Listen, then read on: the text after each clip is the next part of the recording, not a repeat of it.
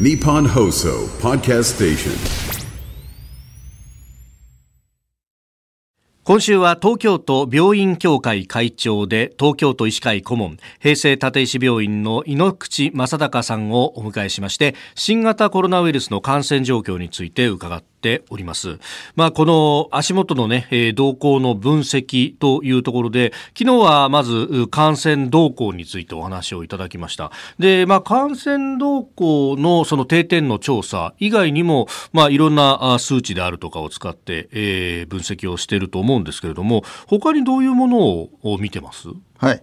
新型コロナ感染症の特徴としては、はい、一番影響を与えるのがあの救急なんですね。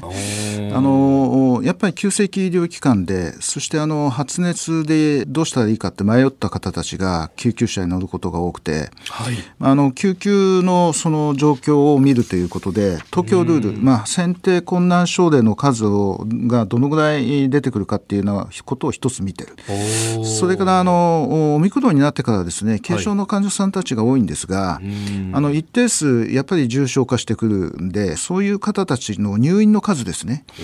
オミクロンはあの新規陽性者の数だけではなくてやっぱり入院者数がすごく大事でそういったようなところを見てますね、はい、それからその入院患者さんの数ってのはどうなんですか？入院患者さんはですねあの今それほど多くはなくて500人ぐらいで今住んでます。あのやっぱり重症化はあまりないんで入院している方たちはいますけれどもあのそれほど重症ではないというのが今の特徴だと思います。は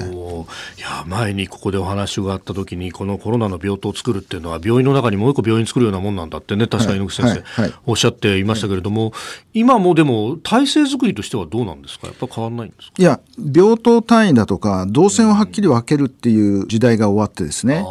今はあの病室単位の感染対策とい。うことで、はい、その病室に入った時に入る前で着替えて出てきた時に脱いでというような形で済みますので、まあ、病院の中に病院を作るみたいだっていうのとはちょっと変わってきていますね。はい、それからこのまあ変異株いろんなね名前も聞きました、うん、この動向というのはどうですか、はい、はいオミクロン株っていうのは変異があのものすごくあるんですが、そのオミクロン株の BJ1 っていうのと BM111 っていうのと、この2つ重なったものがあの XBB、要するに2種類のウイルスが体の中に入って合体強化されたのがこの XBB なんですね。で、日本はあの、2、3週間前の時まではこの XBB で